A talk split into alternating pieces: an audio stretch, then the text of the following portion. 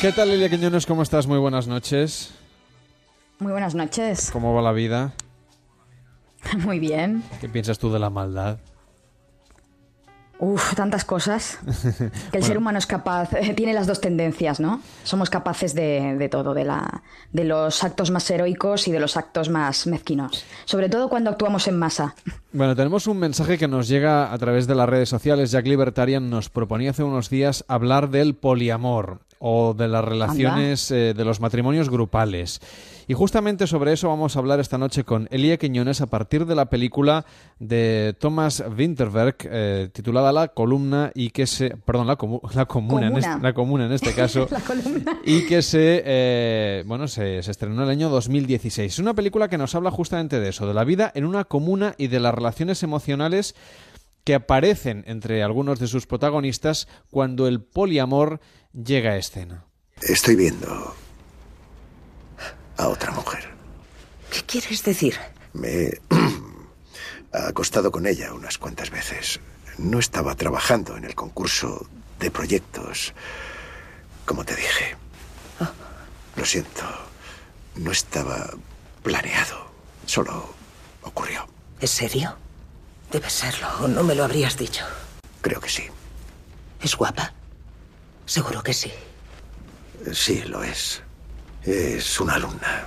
Entonces era muy joven. Sí, es muy joven. De tercero. Madre mía. ¿Me vas a dejar? No voy a ningún sitio.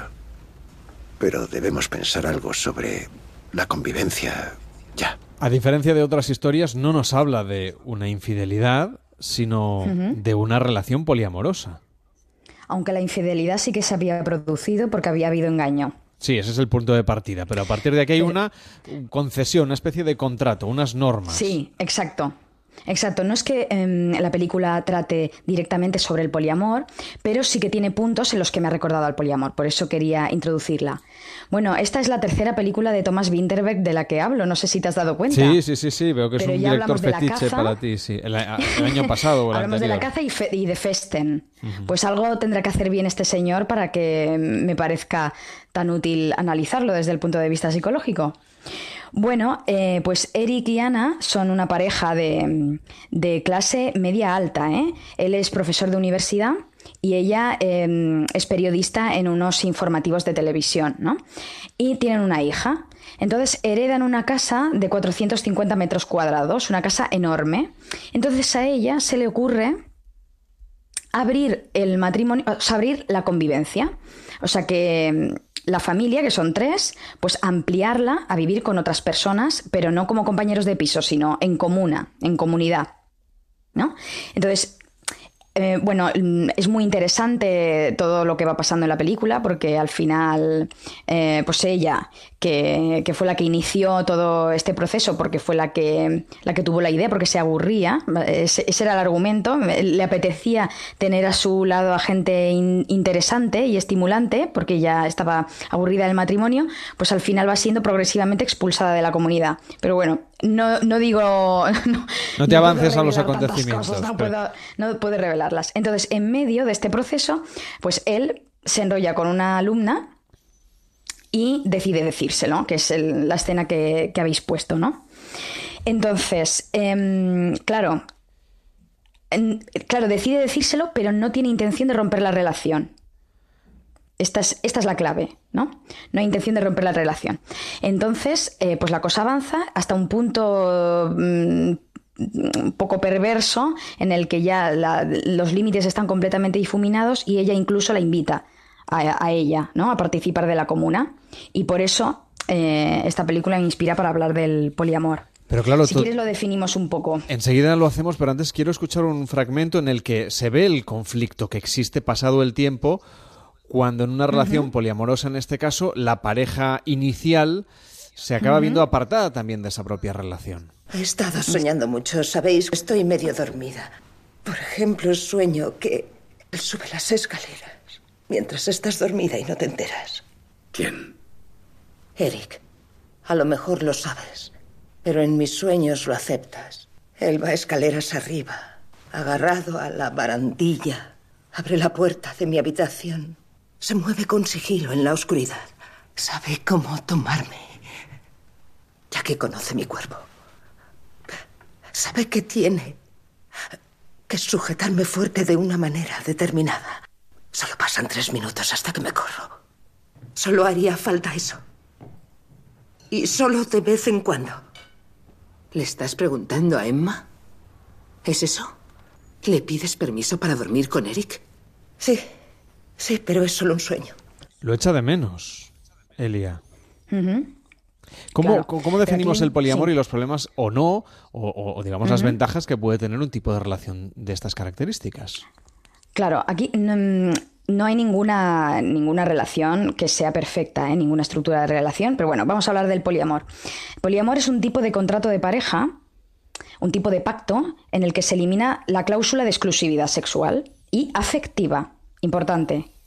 Y esto da lugar a múltiples estructuras de relación. ¿Vale? No es que haya una única forma de poliamor. incluso hay gente que habla del poliamor como relaciones no monógamas. O sea, todas las relaciones no monógamas se pueden considerar poliamor. Pero bueno, yo para restringirlo un poco lo digo así, ¿no? Pero claro, no es lo mismo, por ejemplo, el fenómeno del intercambio de parejas el fenómeno de los swingers, que por cierto tenemos aquí en Barcelona un crucero de swingers atracado en el puerto, al menos atracado hoy me parece. Eh, no es lo mismo el intercambio de pareja, que sería una cuestión meramente sexual, que cuando hablamos de poliamor, que donde se comparte, digamos, eh, en una relación grupal, eh, también la parte del compromiso y del proyecto de vida. efectivamente, entonces tú puedes tener, en una relación poliamorosa, tú puedes tener varias parejas. Pero bueno, vamos a ver porque hay muchas formas de... Eh, las condiciones básicas ¿Mm? eh, para... Mm, bueno, después de todo lo que he leído son dos. El primero es la, honestidad y segundo la igualdad. Estas dos condiciones son obligatorias para que la relación se considere poliamorosa y no sea una mera infidelidad. Entonces, la honestidad, porque la honestidad es los dos estamos informados de lo que hay. ¿No? Y la igualdad es que es una igualdad de derechos y de obligaciones. Los dos tenemos derecho a estar con quien nosotros pactemos, ¿no? ¿Y se, y se pueden cumplir estas normas, Elia?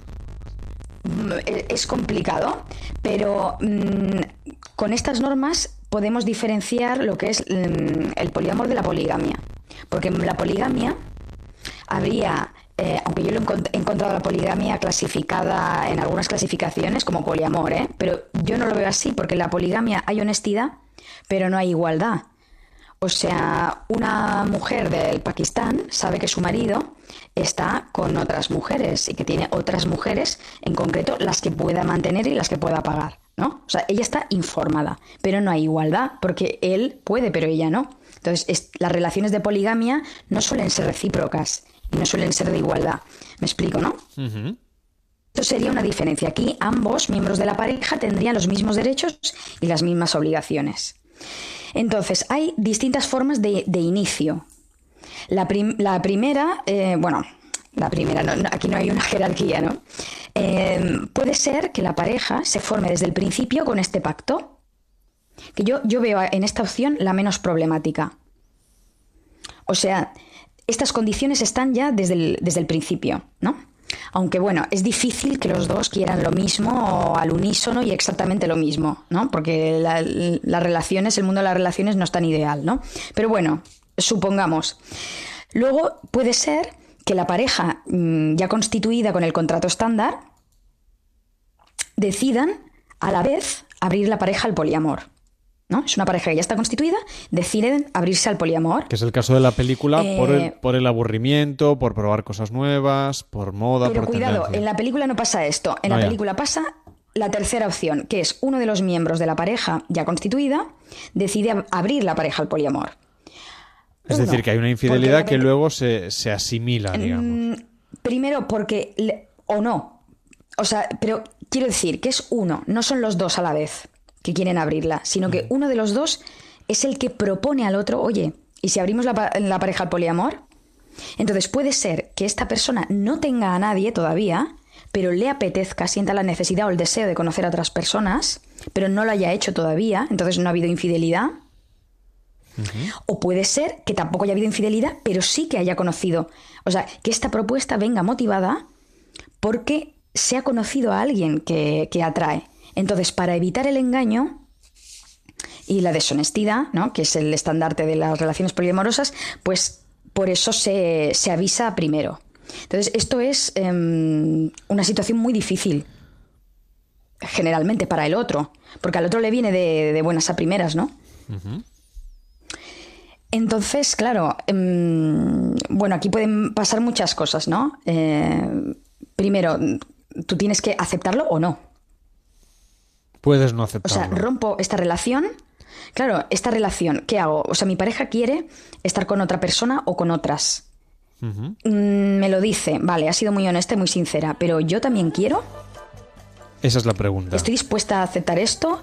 ¿Estoy, estoy dispuesta o no estoy dispuesta a aceptar esto? Si te parece, Elia, nos vamos a las noticias de las dos, la una en Canarias, y a la vuelta eh, charlamos todavía cinco minutos, eh, que podremos arrancarle el reloj, para poder abordar como se merece esta cuestión, la del poliamor. Hoy en Noches de Radio puedes mandarnos tus notas de voz con tu experiencia al 676-760-908 y también al correo electrónico del programa noches arroba onda es. Hoy lo hacemos a partir de la película La Comuna de Thomas Winterberg, que es una película que se estrenó en el año 2016, una propuesta cinematográfica que nos trae Elia Quiñones es una película que no habla no solamente del poliamor, sino que una de las historias tiene que ver con este intercambio de pareja con esta pareja poliamorosa. Lo contamos a la vuelta de las noticias. Hasta ahora mismo.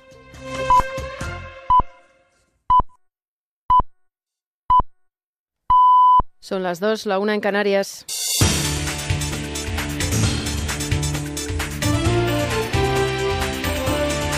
Noticias en Onda Cero. Buenas noches. Los vigilantes de seguridad de Eulen en el aeropuerto del Prat volverán a protagonizar mañana los paros parciales que llevan a cabo después de rechazar la propuesta del incremento salarial de la Generalitat. Tanto esta como el Gobierno y la empresa se han mostrado sorprendidos por la decisión del comité de huelga. La propuesta de la Generalitat se, se preveía una subida de 200 euros mensuales en 12 pagas. Solo ha recibido dos votos a favor de los 176 trabajadores que han participado en la Asamblea. En total son 350. Desde el comité ya habían advertido que la oferta era insuficiente y ahora ven difícil que se pueda volver a la mesa de negociación. Siguen los paros, por tanto, que a partir del lunes pasarán a ser de 24 horas e indefinidos, mientras Fomento ha convocado para mañana una reunión del Comité de Crisis para analizar las medidas a adoptar. Íñigo de la Serna. Hemos convocado una reunión del Comité de Crisis mañana a las 11 de la mañana en Barcelona para que se analice la situación que se abre con la decisión que acaban de tomar los trabajadores y se estudien todas las alternativas que haya que estudiar para garantizar esa seguridad, el orden público y la mínima afección a los ciudadanos eh, españoles y a los turistas que en estas fechas nos están visitando. Precisamente sobre el turismo y los ataques contra este sector que se producen desde hace unas semanas en Cataluña y Baleares, el Gobierno ha instado a la Abogacía General del Estado a adoptar las medidas necesarias para denunciarlos. Desde Podemos, su secretario de organización, Pablo Echenique, ha criticado estos sucesos violentos y se ha mostrado además totalmente de acuerdo con las gestiones de la alcaldesa de Barcelona, Ada Colau, al respecto. En este caso, eh, quien lo vive de cerca es quien tiene las claves, que es la alcaldesa de de Barcelona y yo estoy completamente de acuerdo con, con su opinión. Creo que, creo que es muy difícilmente justificable eh, que se pinte un autobús o que, o que se pinte un pequeño comercio. Creo que nadie entiende eh, que se haga eso cuando hay vías democráticas para, para cambiar el modelo y de hecho esas vías democráticas están siendo utilizadas. El Ayuntamiento de Barcelona ha puesto coto a los pisos ilegales. La CUP ha presentado el cartel para la campaña del referéndum del 1 de octubre. En él aparecen las caricaturas de varios políticos, entre ellos Artur Mas y Mariano Rajoy y del Rey, bajo el lema Barramoslos, una imagen que ha indignado al PDCAT y al PP catalán, que han hecho explícito su desacuerdo en las redes sociales. Onda Cero Barcelona, Laura Pons. Mariano Rajoy aparece con un sobre con dinero en B. José María Aznar con un misil manchado de sangre por su decisión de implicar a España en la guerra de Irak. Jordi Pujol con un maletín lleno de dinero del caso del 3%. Y Artur Mas con unas tijeras símbolo de los recortes presupuestarios. Estos son algunos de los ejemplos de los políticos que salen en el cartel para la campaña del primero de octubre de la CUP. En el acto de presentación, la líder del partido anticapitalista, Ana Gabriel, respondió a la advertencia de Mariano Rajoy cuando les dijo a los catalanes que aislasen a los radicales extremistas. Es que yo creo que las palabras, yo creo que las palabras del presidente Rajoy nos hemos acostumbrado a valorarlas de una única manera siempre. Sorprendería que Rajoy hiciera formulaciones inteligentes en algún momento. Durante el acto, la izquierda independentista aseguró que la celebración del hipotético referéndum, el impulso del proceso constituyente y la construcción de una nueva república serán solo posibles, dicen, a través del ejercicio de la desobediencia. El presidente de Venezuela se ha puesto a disposición de la Asamblea Nacional Constituyente, electa hace casi dos semanas. Ha sido en una sesión especial en el Palacio Federal Legislativo, con el que Nicolás Maduro formaliza su subordinación a las decisiones que tome este organismo, rechazado por la oposición venezolana y gran parte de la comunidad internacional. Hace ya una semana, la constituyente había anunciado que todos los poderes, incluso el Ejecutivo, quedaban subordinados al poder de esta Cámara electa el pasado 30 de julio en unos controvertidos comicios en los que la oposición se negó a participar. Una de sus primeras decisiones ha sido extender su periodo de funcionamiento a dos años. Además, tiene la facultad para destituir y nombrar a cualquier autoridad del Estado venezolano venezolano dictar y, y, reformar leyes e implementar decisiones sin necesidad de pasar por ningún otro poder. Maduro ha reconocido todos estos poderes en esa sesión especial. Hoy tenemos Asamblea Nacional Constituyente y vengo a reconocer sus poderes plenipotenciarios, soberanos, originarios y magnos para regir los destinos de la República. Como jefe de Estado me subordino a los poderes constituyentes de esta Asamblea Nacional Constituyente. Y en deportes, Roberto Bautista ya está en los cuartos de final en Monreal. Lo ha conseguido tras sufrir ante el francés Gael Monfils y acabar venciendo por 4-6, 7-6 y 7-6. Bautista, decimosegundo cabeza de serie del torneo, se enfrentará en cuartos a Roger Federer, que ha vencido a David Ferrer. Y el duelo también en cuartos entre Rafa Nadal y el canadiense Denis Shapovalov acaba de comenzar. Si logra el pase a semifinales, el mallorquín puede volver a conseguir el número uno del ranking de la ATP. En atletismo, sorprendente victoria en los 200 metros del turco Ramil Guliyev con un tiempo de 20.09. Así terminamos. Más noticias a las 3, las 2 en Canarias y de forma permanente en ondacero.es. Siguen en compañía de Noches de Radio. Síguenos por internet en ondacero.es.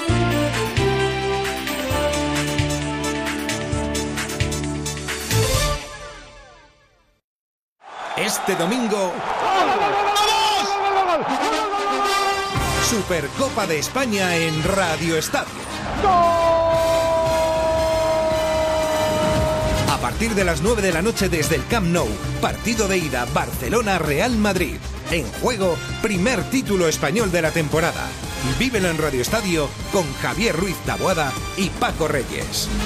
Este domingo, Supercopa de España, Barcelona-Real Madrid. Te mereces esta radio. Onda Cero, tu radio.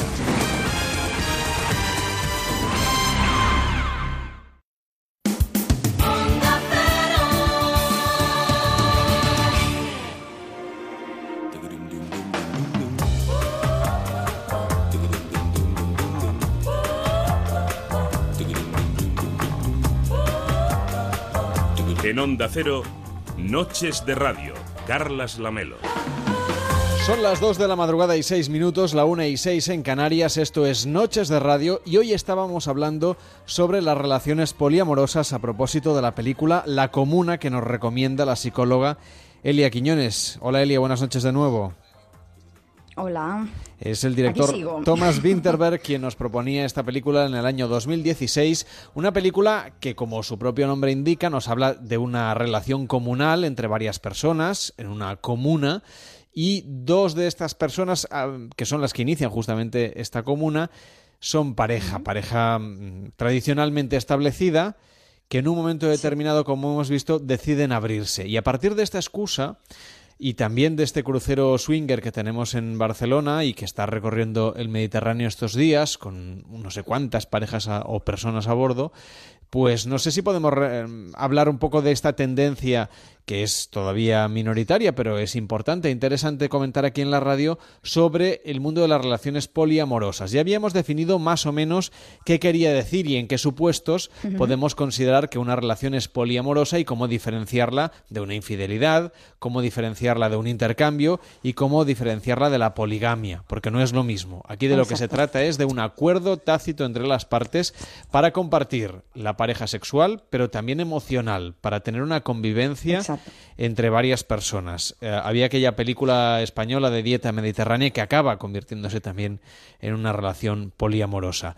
Hoy, por cierto, y desde esta hora, Todos los oyentes que quieran, además de escucharnos en la radio, en la aplicación o a través de la web de onda ondacero.es, pueden entrar en nuestro perfil de Facebook y vernos. Acabamos de encender la webcam aquí en el estudio, en facebook.com barra noches radio. Allí nos encontraréis en vivo y en directo, a través de la radio, por supuesto, pero si queréis echar un ojo a lo que pasa aquí en el estudio, facebook.com barra noches radio. Vamos a ver, Elia, ¿qué es lo que deberíamos recomendar a las personas que quizá les pique la curiosidad, no porque quieran probarlo, o sí, sino porque quieran saber más cosas sobre las relaciones poliamorosas?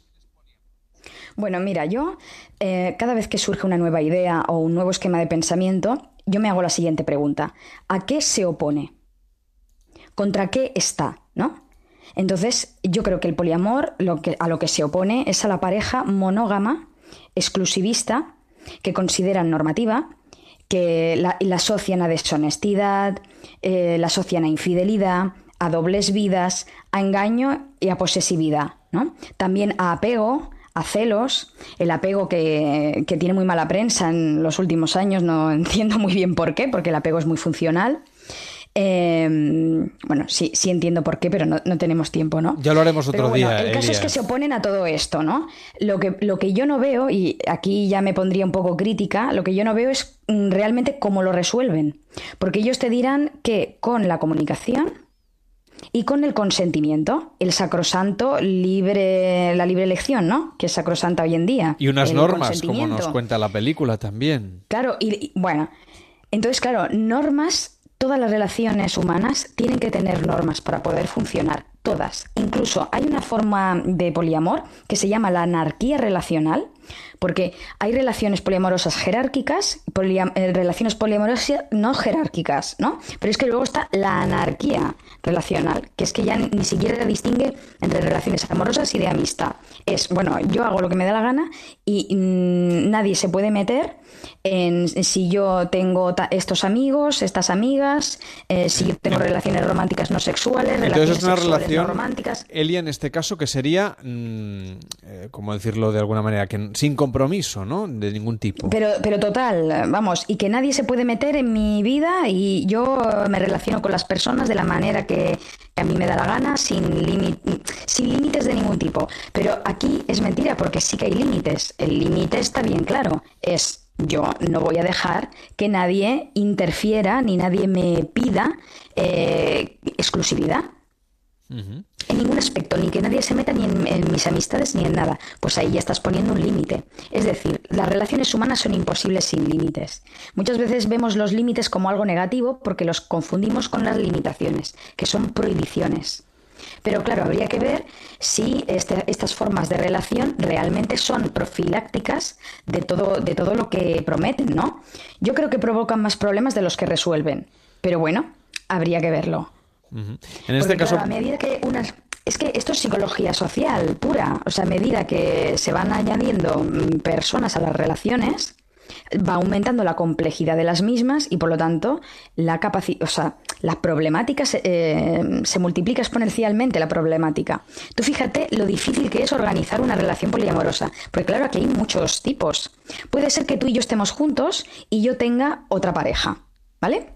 Pero puede ser que tú y yo estemos juntos, yo tenga otra pareja y tú tengas otra.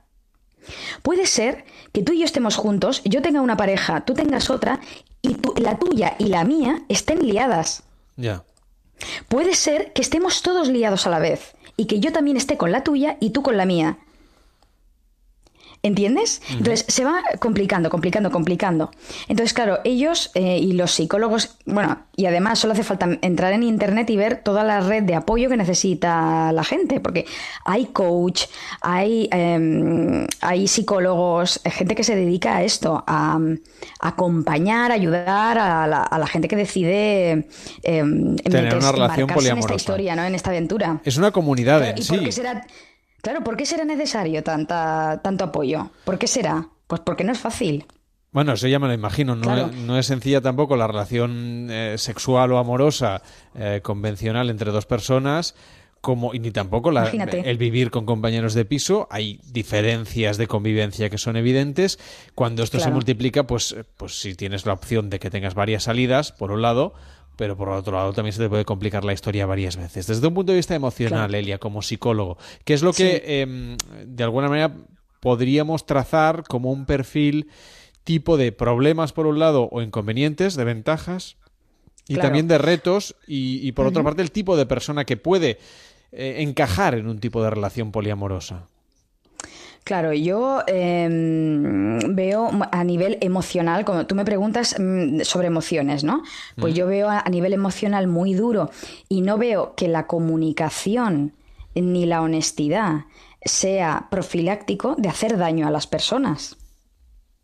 O sea, tú puedes, em, o sea, aunque yo, tú y yo somos pareja y yo quiero estar con otra persona, por mucho que yo te sea súper sincera, yo y que tú al final aceptes, porque no nos olvidemos de que tú puedes aceptar no porque realmente estés de acuerdo, sino porque em, no quieres perderme.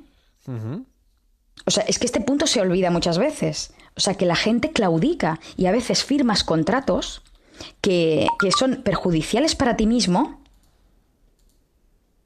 ¿Me explico? Sí, o sea, pero los firmas para no perder al otro. Que no hay una voluntad, no son dos personas poliamorosas que de repente se encuentran, sino que uno cede ante los deseos del otro. O sea que es muy difícil que los dos al unísono y en abstracto, porque han ido a una charla y han salido súper motivados. No, pero Elia, eso ahora ya, ya... otras personas. Hay aplicaciones que ya van a poner en contacto estas comunidades, no te preocupes. claro, exacto. Pero que dos miembros de la, de la, misma pareja al unísono decidan abrir la pareja al poliamor, eso es una mm, confluencia eh, muy, muy, casual. O sea, lo que sucede normalmente es esto, uno de los miembros conoce a alguien que le gusta y no quiere romper la pareja principal. Esto sería una relación jerárquica. Por ejemplo, hay una pareja que es la principal, esta es mi pareja estable, y luego yo tengo otras. Y con esta pareja, que considero la principal, eh, pues puedo hasta tener hijos. Luego hay un problema también derivado, que esto lo, escuché en un, en un, hombre que practicaba el poliamor, en una charla sobre poliamor con sexólogos. Sí. Que decía que él, pues tenía, casi que te contaba que tenía un harén, ¿no? De, mujeres y que, y que, claro, tenía un problema porque entre ellas competían. Porque claro, recordemos que tener una relación... Uy, Perdón, ¿eh? No te preocupes, Elia, que te estaban llamando. Decías que tener una relación puede tener elementos de complicación y que puede no haber el mismo tipo de, ¿cómo lo diríamos?, de, sinergias en una relación de pareja. Exactamente. O sea, que hay personas que, claro, o sea, tú eh, cuando tienes una relación empleas unos recursos y un esfuerzo. O sea, tener una relación no solamente iniciarla, sino que es mantenerla. ¿No? Y eso requiere un tiempo, tú le vas a dar un tiempo a esa persona y vas a eh, emplear un esfuerzo, ¿no? Y también tienes que ver hacia dónde vas con esa persona, ¿no? ¿Qué grado de compromiso asumes? Entonces, claro, aquí eh, se pueden quejar. Ya. ¿No? Oye, que a mí me das menos tiempo, que conmigo has quedado, por ejemplo, en las relaciones eh, poliamorosas jerárquicas, en las que hay una pareja principal, ¿no? Pues esta pareja principal normalmente es con la que se convive. O sea, tú y yo somos pareja principal y yo tengo otra pareja, ¿vale? Imagínate. Entonces tú y yo estamos conviviendo. Pues lo más típico es que tú y yo, pues, compartamos de lunes a viernes eh, el ir a comprar, el hacer las tareas de la casa, o sea, todo lo que tiene que ver con la convivencia pura y dura de pareja estable y que yo los fines de semana pues me apetece pues eh, irme con, mi otra pareja, irme al cine, irme al no sé qué, ¿no? Y que emplee mi ocio en la otra persona. Pues la verdad es que... Se pueden dar estas situaciones. Entonces, ¿tú qué me dirías? Oye, para mí lo malo, ¿no? O para mí lo, lo, lo común y, y el ocio para el otro pues te quejarás, pues ahí tendremos un problema. Porque eso sería injusto, digamos. Claro, porque tú lo vivirías como algo injusto. Y el señor este que, como te decía, entre ellas se peleaban. Em, pero a mí me quieres más, ¿no? Pero conmigo te apetece más estar, ¿no? Pero conmigo em, estás más tiempo. Pero de mí estás enamorado, ¿verdad? Sí, sí, sí. O sea, esto es de, forma, forma parte de la condición humana. Mostrar una... Y el apego es... Mostrar una diferencia de relación. Claro, todo el mundo quiere ser el más. Yo también tuve una pareja en la que él era pakistaní y ella era ecuatoriana. Fíjate tú qué pareja más curiosa. Una pareja en, terapia, se entiende. En terapia, en terapia, buenísimo. Y él tenía otra mujer, ¿vale? Sí. Aquí no fue tan honesta la cosa, porque tardó en decírselo, ¿eh? O sea, ella ya estaba comprometida con él cuando, cuando se enteró. Pero bueno, eliminando este pequeño, de, este pequeño detalle, em, pues claro, ella estaba obsesionada con preguntarle a quién quieres más.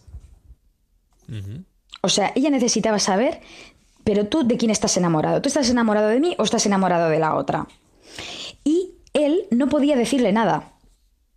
Porque no, no puede hacer distinción entre sus mujeres. Claro. O sea, en, este caso la poligamia, esto es poligamia, esto no es poliamor, ¿no? Pero mm, no es eh, el libre albedrío, el carpe diem, em, no es el super disfrute, sino que es más bien una regla cultural em, en la que él tiene las, pues las relaciones que puede mantener, básicamente. Y claramente él estaba más, él estaba enamorado de la ecuatoriana. Porque la otra mujer, pero por deducción lógica, ¿eh? básicamente, porque la otra, no porque él dijera nada, porque él no podía decir nada. La otra mujer fue un matrimonio concertado.